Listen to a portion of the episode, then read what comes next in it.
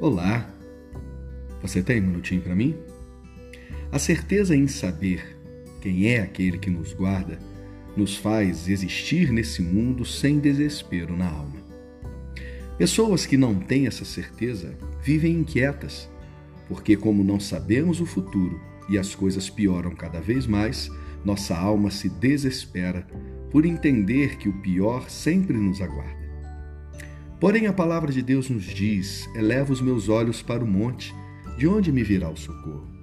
O meu socorro vem do Senhor, que fez o céu e a terra.